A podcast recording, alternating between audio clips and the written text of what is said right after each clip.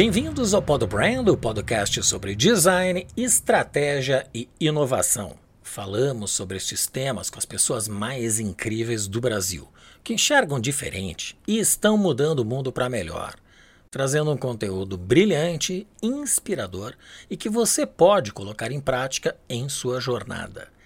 Sou Maurício Medeiros, designer e empreendedor, entusiasta do conhecimento e autor do livro Árvore da Marca, que traz um conjunto de ferramentas originais e simplifica a forma de aprender e realizar processos de branding pessoal e corporativo.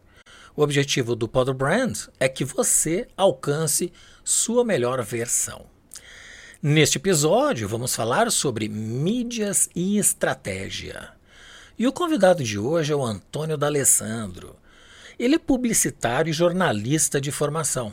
Foi cofundador da DCS, uma das maiores agências de publicidade do Brasil, com sede em Porto Alegre, chegando a abrigar uma equipe de 140 profissionais.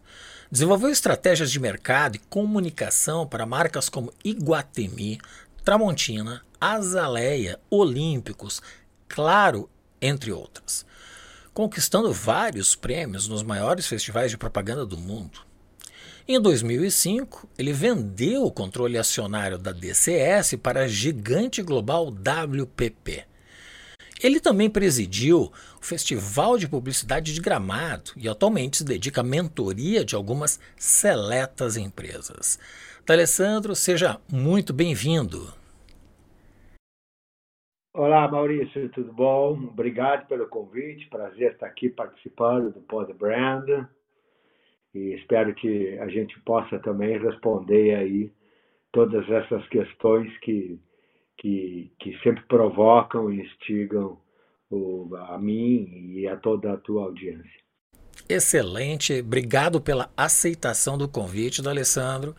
Uh, certamente vai ser um grande aprendizado e vai ajudar muito as pessoas a alcançarem a sua melhor versão. Entrando no tema, a propaganda drasticamente está migrando da TV para as mídias digitais, especialmente nos últimos 10 anos.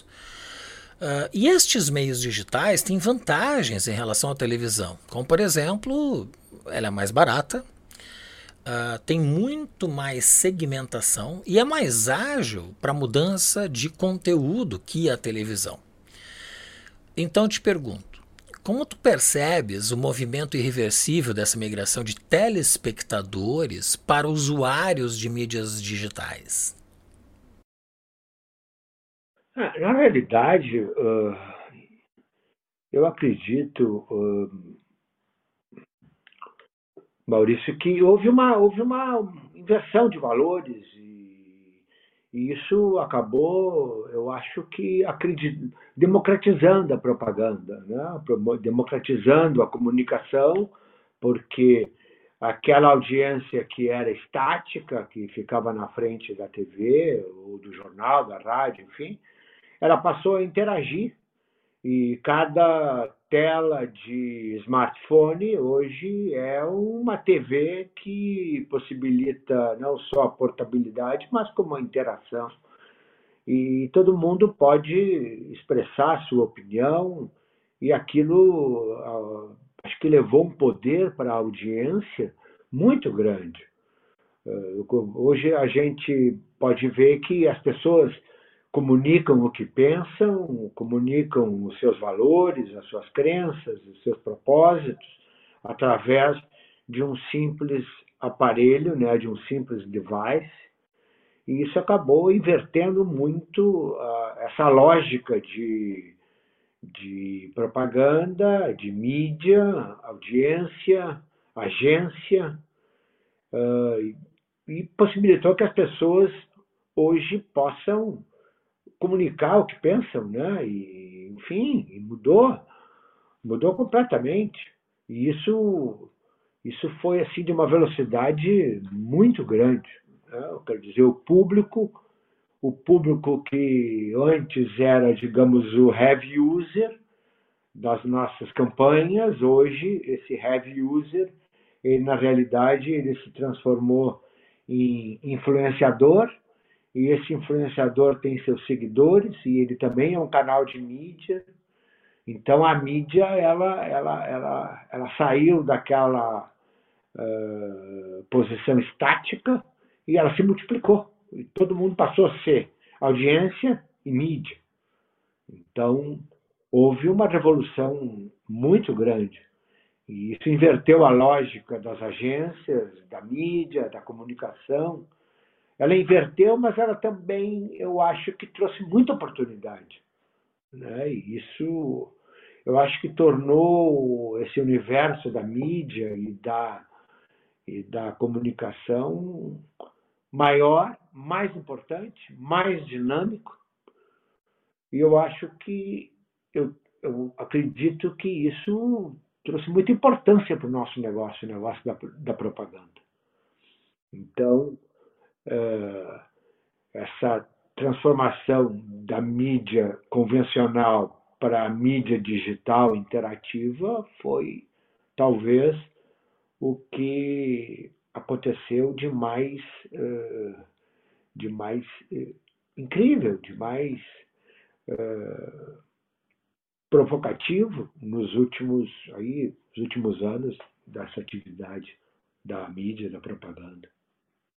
É muito interessante porque uh, o consumidor, as pessoas interagindo, que me parece que é o aspecto que mais teve impacto nesta migração da televisão passiva para os meios digitais, que é ativo, uh, se reflete por uma resposta imediata com os likes e dislikes e com os comentários em que na televisão não se tem, não se sabe se a pessoa que está assistindo está gostando ou não gostando, e muito menos se percebe comentários, a não ser que se faça uma pesquisa qualitativa a posteriori. E, e essa é uma mudança muito grande entre a época que, a, que, a, que as mídias ou a aplicação de verbas de publicidade eram para os meios uh, estáticos, vamos chamar assim, e agora para os meios digitais. Né? Então, essa, essa transformação ela provocou uma, uma, uma ruptura muito grande na propaganda propriamente dita, né? É, ela, ela, ela não só provocou uma ruptura, mas ela trouxe novos novos players no, nesse mercado. Né? Hoje a gente tem, por exemplo, Google, Facebook e outras plataformas gigantes que absorvem ela concentrou também. À medida que ela deu oportunidade, ela concentrou muito a mídia. Só para ter uma ideia, o Google e o Facebook absorvem 70% da mídia digital nos Estados Unidos. Então, isso é um poder muito grande. Uh, e são empresas como o Google, por exemplo, é uma empresa avaliada em mais de um trilhão de dólares. O Facebook está passando por um momento difícil, mas, mas, também é uma empresa com uma importância e uma repercussão, um valor gigante.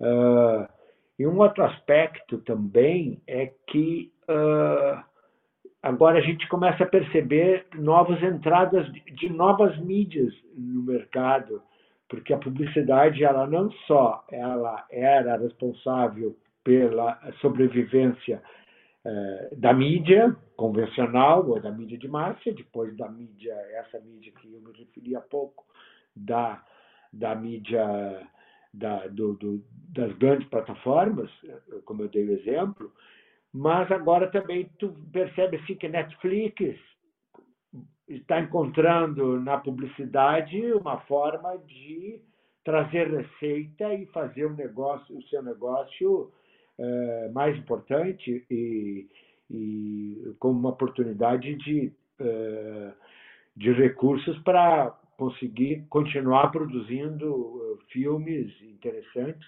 né, nessa área de streaming. De outro lado, tu percebe a própria Amazon, que começa a, a, a ser também uma, uma, uma plataforma de mídia nos Estados Unidos e no mundo, porque ela vai buscar na propaganda o recurso para a sua é, plataforma de e-commerce. Então tu percebe assim que também começam a, a, surgir novos alternativas de mídia e empresas que antes não pensavam em ter na sua receita a, a publicidade, hoje já buscam a publicidade como uma alternativa de recurso. Um exemplo assim mais mais claro, mais recente é da Netflix, que é quando lançou agora essa nova alternativa de assinatura, onde ela reduziu a assinatura de parece que de 16 dólares para 6 dólares e 99, quando o usuário então permite que seja veiculado a mídia de a publicidade no, no, no, na, no seu perfil, eh, as ações da Netflix já subiram 20% desde esse anúncio. Né? Isso aconteceu nos últimos três dias. Então, também tem essa instantaneidade das plataformas digitais. Né? Não se discute mais o que, que o consumidor, uh, o que, que o público pensava há seis meses atrás. A gente discute o que, o público pensou ontem e, e, e quais foram os likes de ontem para que a gente então uh, uh, a gente pensa no ontem para decidir a estratégia de hoje que vai estar na mídia digital amanhã. Então isso ficou numa velocidade impressionante. Então, quando a gente fez a DCS, eu fico imaginando como seria essa velocidade quando a gente começou a DCS, é, é, a forma de comunicar, a Telex, e, hoje a gente comunica com todas essas alternativas de mídia instantânea que a gente tem, não só para falar com a equipe, para falar com o cliente, mas para falar também com a audiência. É, isso é uma loucura. Essa transformação também vem de uma geração em que o telex era o meio de comunicação remoto, os computadores eram ainda uma geração chamada Audit, onde não existiam disquetes, eram cartões com uma fita que gravava dados, mas esses dados eram muito limitados. É impressionante a transformação. Depois veio o fax. Né? Eu sou dessa geração, acho muito uh, bacana eu ter passado por esta transformação toda, né? que essas várias gerações, desde a minha até a atual, a alfa, uh, acabaram vivenciando. As métricas que são ultra segmentadas nos meios digitais, elas tornarão a propaganda ainda mais personalizada comparado com a propaganda que se aplicava alguns anos atrás e ainda. Tu acreditas que esta segmentação da comunicação ela vai aumentar os custos de produção comparado com os clássicos comerciais de televisão que se tinham até então? Na realidade, as métricas elas ficaram muito mais instantâneas, mais precisas. Os retornos que se tem, eles são medidos diariamente nas agências. Então, hoje, quando se planeja, se faz uma campanha, se tem resultado imediato, onde se pode fazer desde a mídia programática até outras alternativas de seleção de canais, e os resultados são avaliados diariamente.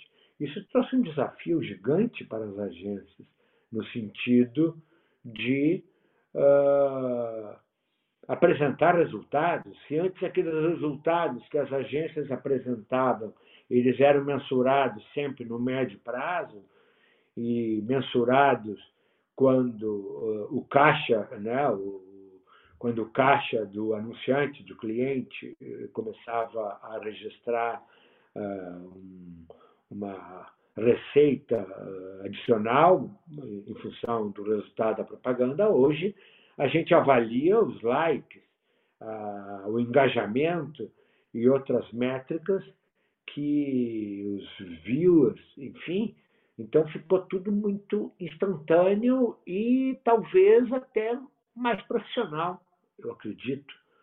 É, eu acho que a propaganda, ela com a propaganda eh, da forma que está hoje, ela está mais profissional, ela está mais. Uh, ela é mais seletiva e ela é mais democrática. Ela ficou mais barata, mas ela também ficou mais cara. Eu posso fazer um comercial Hoje, um próprio, quando se contrata ou quando se analisa as alternativas de uh, seleção de meios, sempre se pensa em associar a marca também a um influenciador ou uma pessoa que tenha a sua repercussão num grupo com seus seguidores, enfim. Então, esse influenciador ele também vai estar uh, desenvolvendo uh, propaganda com o seu celular e com a sua imagem. E ele mesmo, aquilo é um custo mínimo uh, de produção. Ao passo que, quando se lança um produto, eu também vou levar em consideração uma produção de um comercial. Eu acho que os comerciais eles continuam, uh, as boas produções continuam com um orçamento elevado, mas se tem alternativa de se ter boas ideias no mercado de, de, de propaganda, eh, mesmo com orçamentos mais baixos, né? Quando lá a gente estava na DCS, eu lembro que quando eu fui presidente do Festival de Gramado, que em 2001 o tema era quem tem medo do mundo digital. E, e, aquele tema foi a grande discussão, convidamos os palestrantes, tal, as agências, estava todo mundo muito, muito surpreso, apavorado, desafiado com esse mundo digital que estava chegando e que não sabia muito bem como, como o que, que se devia, como conduzir as agências, estrutura, profissionais, equipe, clientes, prospecção, novos negócios. E, e, e aquilo foi, foi, foi, foi assim uma, um, um momento que para mim ficou muito marcado, porque ninguém sabia nada, mas estava todo mundo arriscando.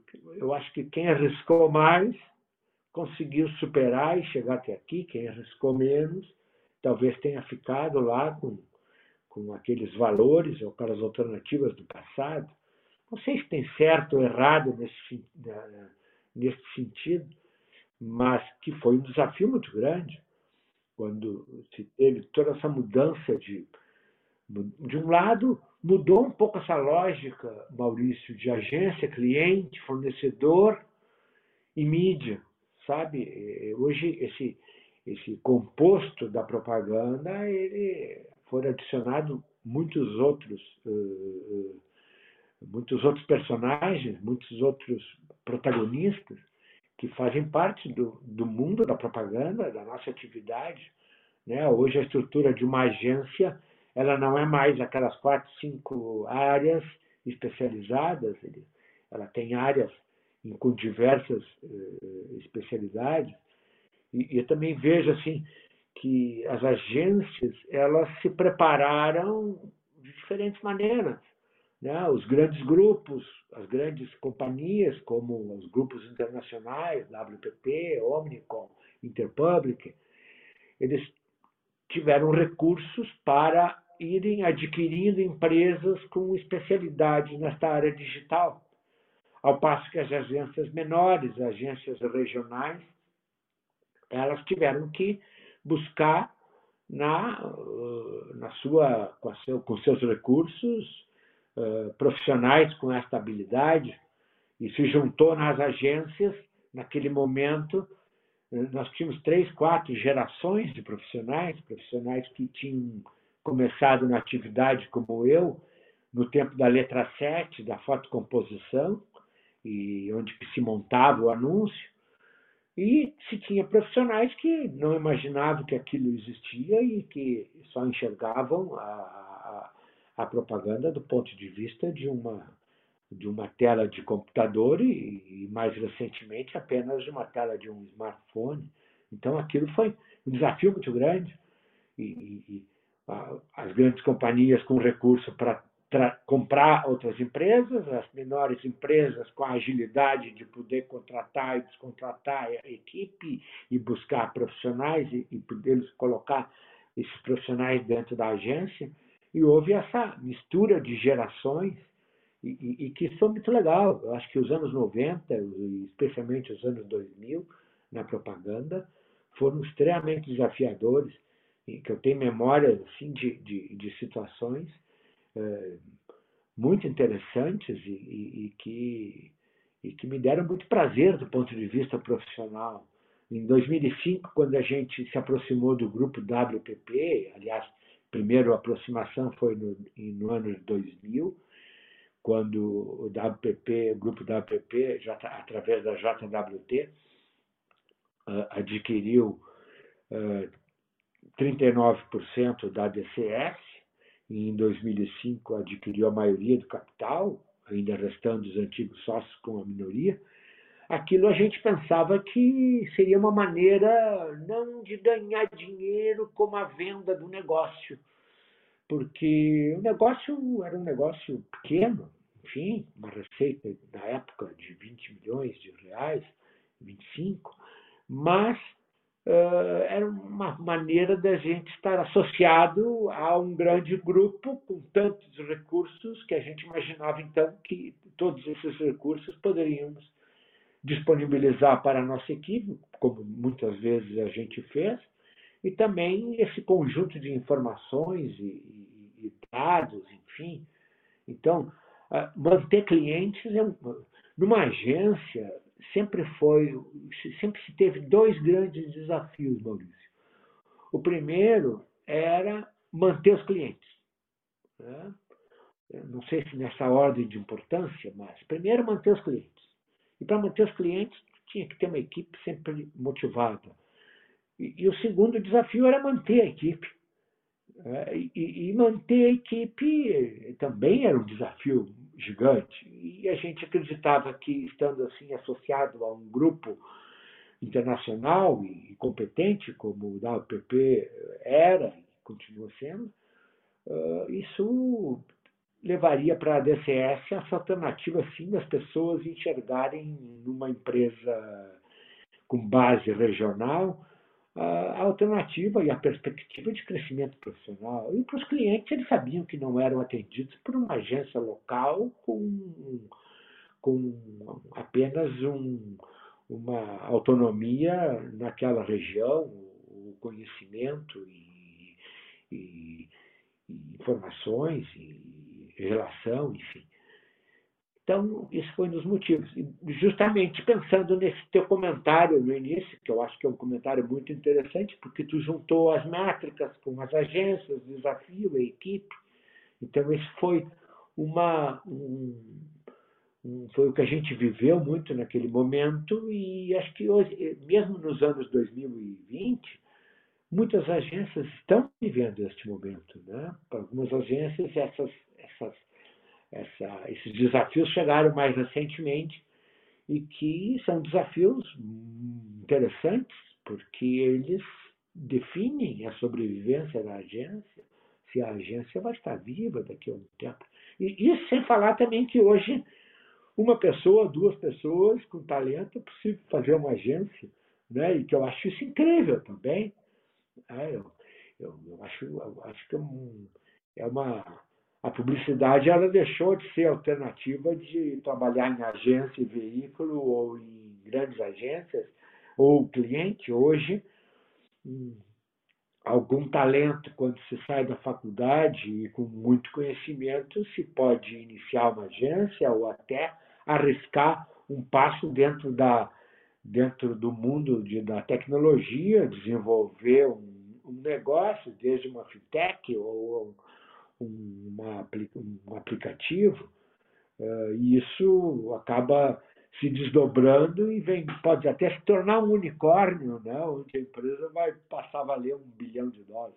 Então, esse mundo assim de, de, tantas, de tantas coisas acontecendo e tantas alternativas é que eu acho que acredito que fez a propaganda ser maior ainda do que era. É muito interessante essa tua observação em relação a um ou dois talentos profissionais uh, formarem o seu business. Alguns episódios atrás, eu conversei com o Luciano Deoz, do GAD Design. E o Luciano fez um comentário muito interessante. Qual é o conceito que determina e define uma agência pequena ou grande? É a quantidade de pessoas? É o faturamento que ela tem? Uh, porque uma única pessoa com um talento uh, muito peculiar, uh, hoje remotamente pode, atender clientes no mundo inteiro. É, é extremamente uh, virtual a relação de contato entre o criador e o cliente. E, e, uma outra variável é essa que tu comentaste sobre os dois grandes desafios já em 2000 e poucos, um de reter clientes, sobretudo reter talentos. E aí entrando neste tema, uh, quais são os maiores desafios que tu vê hoje para que as agências se mantenham criativas e competitivas? No mercado onde a maior fatia de consumidores são os milênios e a geração Z, todos nativos digitais, e a gente já tem dados de que uh, esta nova geração, sobretudo a Z, uh, e a Alpha, que é mais nova ainda, dedicam até 7 horas por dia em frente a um smartphone, a um tablet ou um computador Uh, abrindo mão da televisão, das mídias clássicas, né? Uh, qual o desafio do ponto de vista criativo das empresas que desenvolvem o processo da comunicação hoje? Essa é uma pergunta muito interessante, uh, Maurício, porque ela, para ser respondida, ela exige assim que a gente tenha uma visão bem completa do nosso negócio. E eu começaria respondendo que talvez o primeiro importante desafio é saber integrar as equipes de old school, de, né? quer dizer, que são aqueles profissionais com talento e com uh, especialização que começaram lá no, no, no, no, passado da propaganda, no passado que eu digo é sempre passado recente, porque hoje 10 anos é passado, 20 anos, uh, com essas novas equipes de profissionais. Né? E, que não pode haver um preconceito em que o jovem sabe mais do que o, profissional mais experiente e que o profissional experiente ele não pode ele, ele não pode se achar dono da verdade e, e, e não valorizar a experiência recente pouca mas uma habilidade muito importante desse profissional jovem então é, administrar esta equipe diversa dentro da agência, para mim, é um grande desafio. É um desafio de um empresário de propaganda, é, é o desafio de um uh, gestor nesta área, uh, administrar essa diversidade de uh, gerações, habilidades e, e, e, e talentos dentro de uma mesma equipe. E a outra parte da tua pergunta que, que fala de, uh, sobre pessoas. Eu, uh, sabe, nos meus 40 anos de propaganda, não sei exatamente isso, por aí, eu, eu sempre fiquei muito, muito, muito impressionado como as agências, sempre, no passado, sempre foram muito pouco cuidadosas com a equipe dentro das agências. Eu vi assim agências com receita pequena com 100 pessoas, 150 pessoas, 200 pessoas, com uma receita per capita muito pequena. E, e aquilo sempre me deixava preocupado, porque produtividade em qualquer negócio é um tema a ser uh, uh, lutado, brigado e, perseguido diariamente. E eu não via produtividade eh, naquele modelo de gestão. E com essa, com essa mudança toda que houve lá no início, que a gente conversamos no início do nosso encontro, eh, ela, ela provocou assim, uma revisão desses conceitos. Né? Aquelas agências que tinham, desculpa, que tinham 200, 300 pessoas, eram uma agência uh, que hoje elas se transformaram em 50 pessoas, 70 pessoas. Porque eu sempre me preocupei, porque ter 200 pessoas ou 300 pessoas dentro de uma agência, com certeza eram 300 pessoas mal pagas. Essa é uma atividade que, que, que lida com talento, com pessoas imaginativas, com profissionais com habilidades diversas. E não é uma atividade de, de, de operacional, é uma atividade de, de, que tem é uma, é uma, atividade de software, não é uma atividade de hardware. Então, eu, uh, eu vi muitas empresas com tantos funcionários. Então, aquela pergunta assim que foi feita, o que é uma agência uh, uh, grande?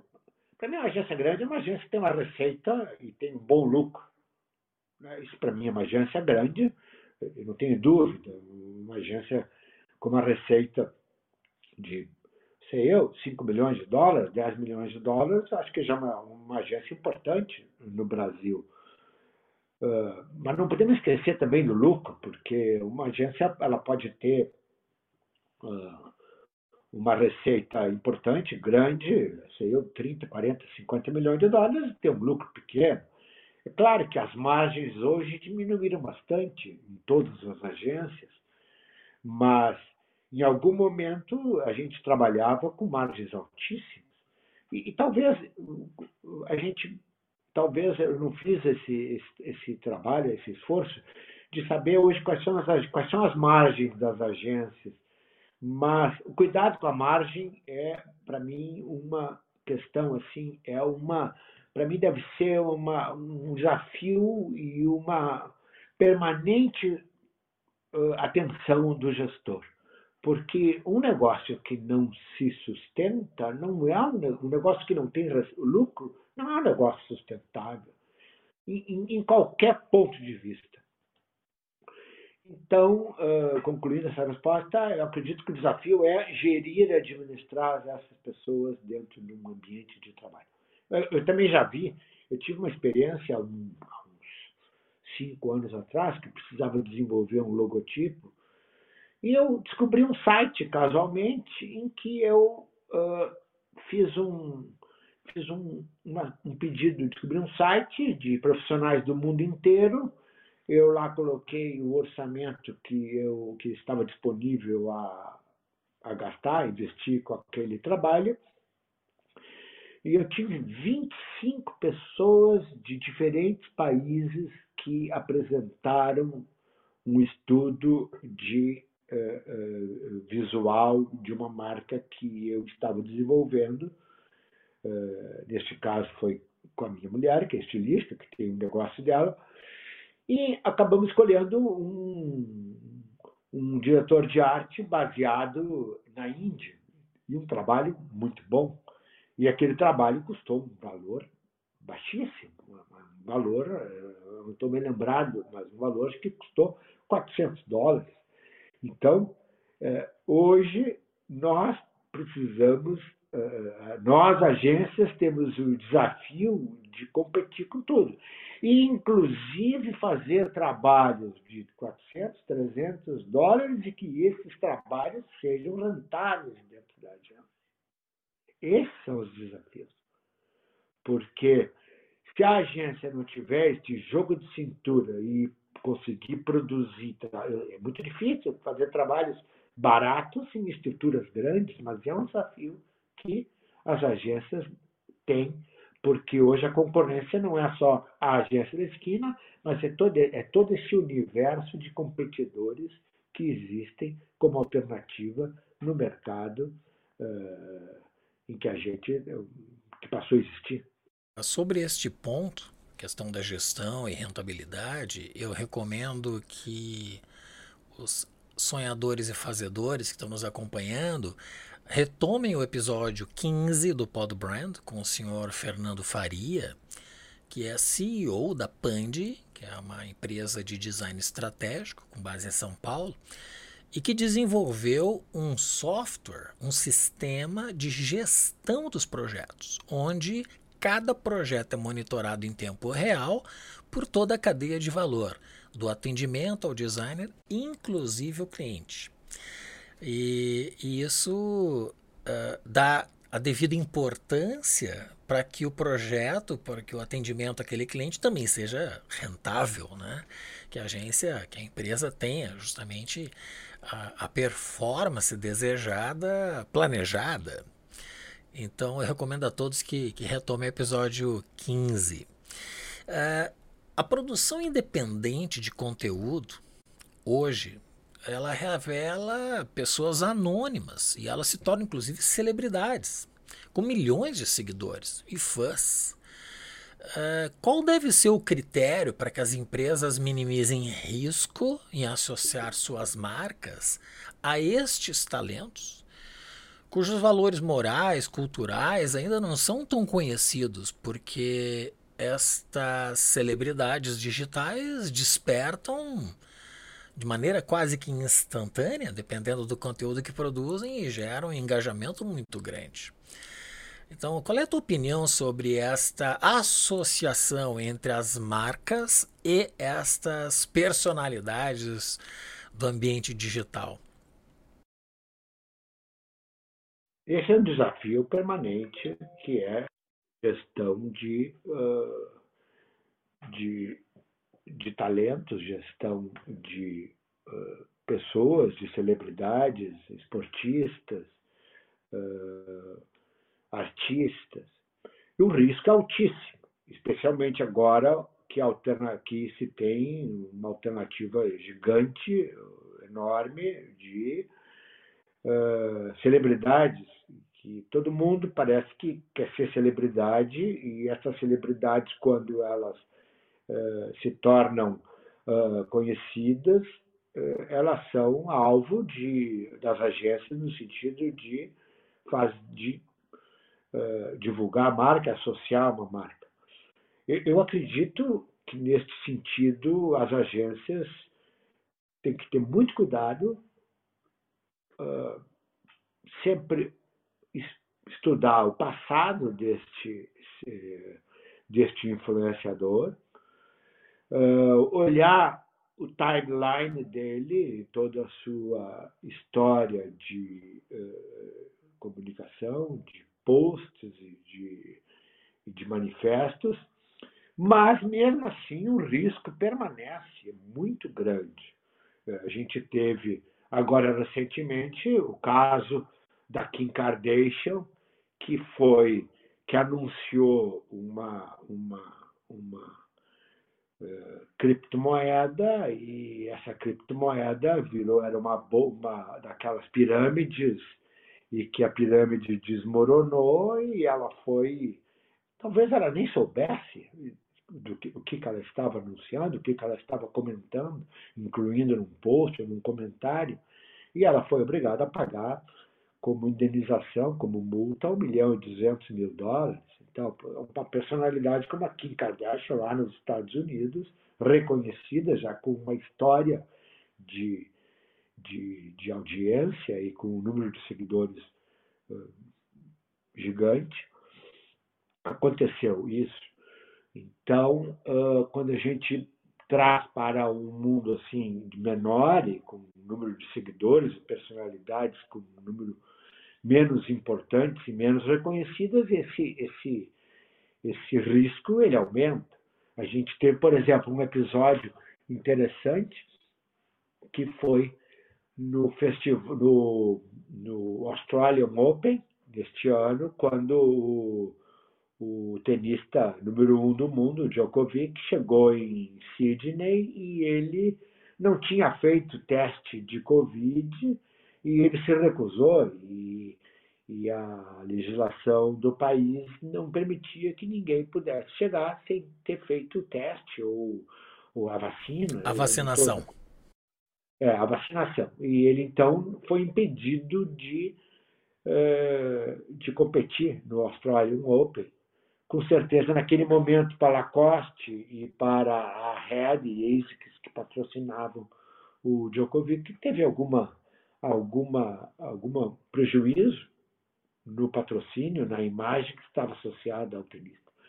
Enfim, então eu acho que esse risco ele vai sempre, ele vai, eu acredito que esse risco existe e as agências têm que dar mais cuidado, ter uma atenção maior, com aproximação conhecendo o passado e também buscando profissionais que tenham agentes que sejam bem orientados.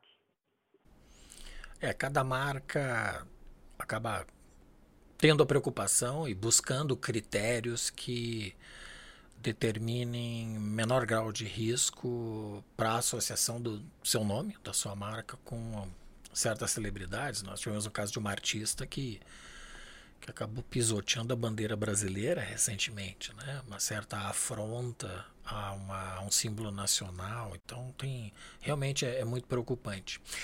Nós chegamos no momento do pinga-fogo. E o pinga-fogo são três perguntas que eu faço a todos os convidados. Primeira delas, quais são as virtudes do empreendedor de sucesso? Maurício, essa pergunta é muito interessante porque eu já assisti outros pod brands teu, outras edições e, e, e, todo mundo diz alguma coisa e diferente. E, e eu acho que em algum momento poderia juntar tudo isso e, fazer, acho que uma edição só sobre este tema, porque ele é muito interessante. Eu, sinceramente, eu, eu acho que não tem regra. Eu já vi empreendedores de sucesso que, trabalha, que trabalham muito pouco, que, do ponto de vista que no politicamente não é uma coisa politicamente correta, trabalha pouco, talvez hoje seja mais politicamente correto, e ter muito sucesso trabalhando pouco, e já vi pessoas trabalharem muito e também terem sucesso com atitudes diferentes. Mas uma delas eu encontrei em todas as pessoas que têm sucesso é aquele empreendedor que sabe vender a sua ideia que ele sabe apresentar o seu projeto. Ele envolve as pessoas, ele seduz os investidores, ele atrai os clientes, ele lidera os funcionários, ele motiva todo mundo que está em volta dele. Essa, para mim, é uma característica que eu encontrei em todos os empreendedores de sucesso que é saber vender o seu negócio, a sua visão, a sua missão, a sua proposta de negócio. E, esta, para mim, é uma, uma uh, uh, característica que tá, sempre esteve presente e, para mim, ela é a primeira característica. Acho também que saber lidar com pessoas é muito importante, especialmente num mundo tão diverso como a gente está vivendo procurar resultados de longo prazo, não querer ganhar dinheiro tudo em, no curto prazo. Eu acho que ter uma visão do seu negócio de longo prazo, como se dizia, e que eu acho que é uma frase que ainda continua valendo, não é querer ganhar dinheiro amanhã, mas é querer ganhar dinheiro sempre. Então, essas são as características que, segundo a minha experiência, sempre foi uma característica das pessoas dos empreendedores de sucesso. Excelente recomendação uh, de criar este apanhado né, das respostas dos convidados do Pod Brand, especialmente das perguntas do Pinga Fogo. Grande uh, sugestão da Alessandro. O que diferencia os sonhadores dos fazedores? Maurício, eu uh, sonhador, ele é uma pessoa que, que tem imaginação. Lá no teu livro, a Árvore da Marca, muito interessante, lá tu comenta da uh, visão, que tu faz uma, uma metáfora, uma analogia entre as raízes de uma árvore com a visão de um empreendedor, que é aquilo que deixa sólido. E eu, eu acredito que o sonhador ele é aquela pessoa que tem uma, uma inspiração ele tem uma vontade. E, e esta vontade, para mim, é que faz o fazedor se mexer. Ela é, na minha, na minha opinião, o combustível do fazedor. E, e, e o fazedor ele se alimenta do resultado e o resultado alimenta o sonho. O sonho ele até pode ficar maior à medida que tem resultado. Então eu acredito que o resultado, que o sonhador e o fazedor, eles eles são diferentes, mas também eles são muito parecidos, porque a visão estimula o movimento, que estimula o hands-on, que faz produzir, que alimenta o sonho, que estimula a visão e que traz sucesso. E a última, o que é design? Essa pergunta é ótima porque eu já estive em várias situações e que se polemizou muito sobre eh, design.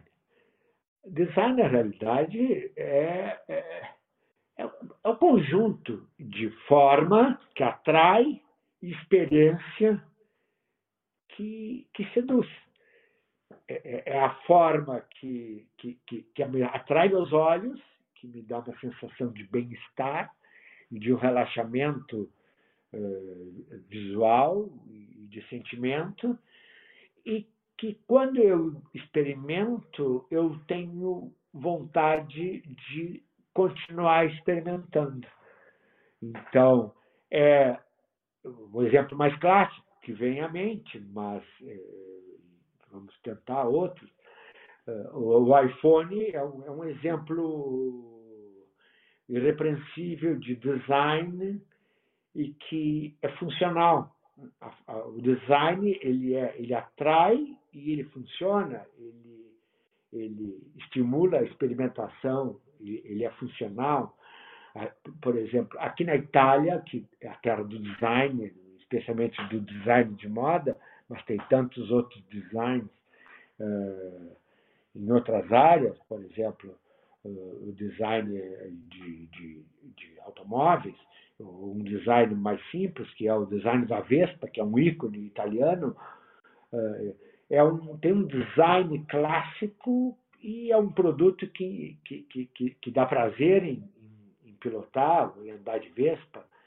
Então, o design é esse conjunto de de atração visual com prazer na experimentação. Ah, se a gente for para o campo da moda, o Brunello Cucinelli é um, é, um, é um ícone da moda italiana, hoje reconhecido no mundo inteiro, que faz um, uma roupa, ah, uma roupa com, com design sem igual, com muita personalidade e, e, e, e é um produto que, ao vestir, é ele traz conforto, prazer, com bons tecidos, com um corte uh, amplo, que estimula o uso e que, enfim, que proporciona prazer. Um outro exemplo também, a própria Cartel, que é uma marca de design italiana, é muito focada em luminárias, enfim, então é um design que é copiado no mundo inteiro e é um, um produto que dá experiência de prazer em, em experimentar. Maravilha.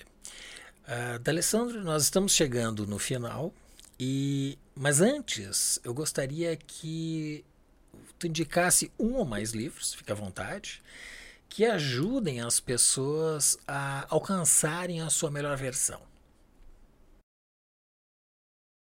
Sabe quando, quando uh, a gente conversou antes preparando o nosso, nosso podbrand, eu lembrei de um livro que, que ele foi meu livro de cabeceira há muitos anos. Uh, e, e eu, vou, eu vou indicar ele, porque é um livro que eu, descobri que eu estava caminhando em Londres, entrei numa pequena livraria que depois eu Voltei lá e a livraria não existia mais, mas ele ainda é editado, que é um livro muito interessante. Ele, ele estimula aquela talento em se fazer entender e vender o seu negócio, que nós comentamos antes, mas também estimula o espírito de competitividade, que é esse livro muito interessante, Life is a Pitch, How to Sell Yourself and Your Brilliant Ideas.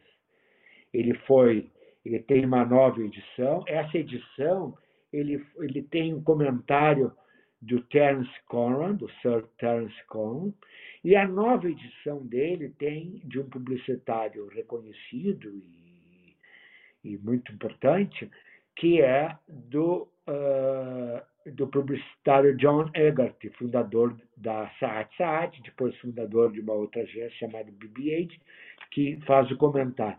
Então, é um livro muito interessante porque ele ajuda ao, ao empreendedor a vender suas ideias, seja para que público for. E como fazer um pitch, como se apresentar, como criar um storytelling. Então, é um livro muito interessante. Mas eu também não posso, eu, eu não posso deixar de mencionar uma, uma biografia que eu li, que foi a biografia, uma biografia que eu li, eu gosto muito de ler biografias, porque biografias inspiram as pessoas. Eu acho que tudo que inspira ajuda o empresário a desenvolver o seu negócio. E uma de tantas biografias que eu li foi uh, do Winston Churchill. E, e, ele, ele era um sujeito assim de um pragmatismo muito grande e de frases memoráveis.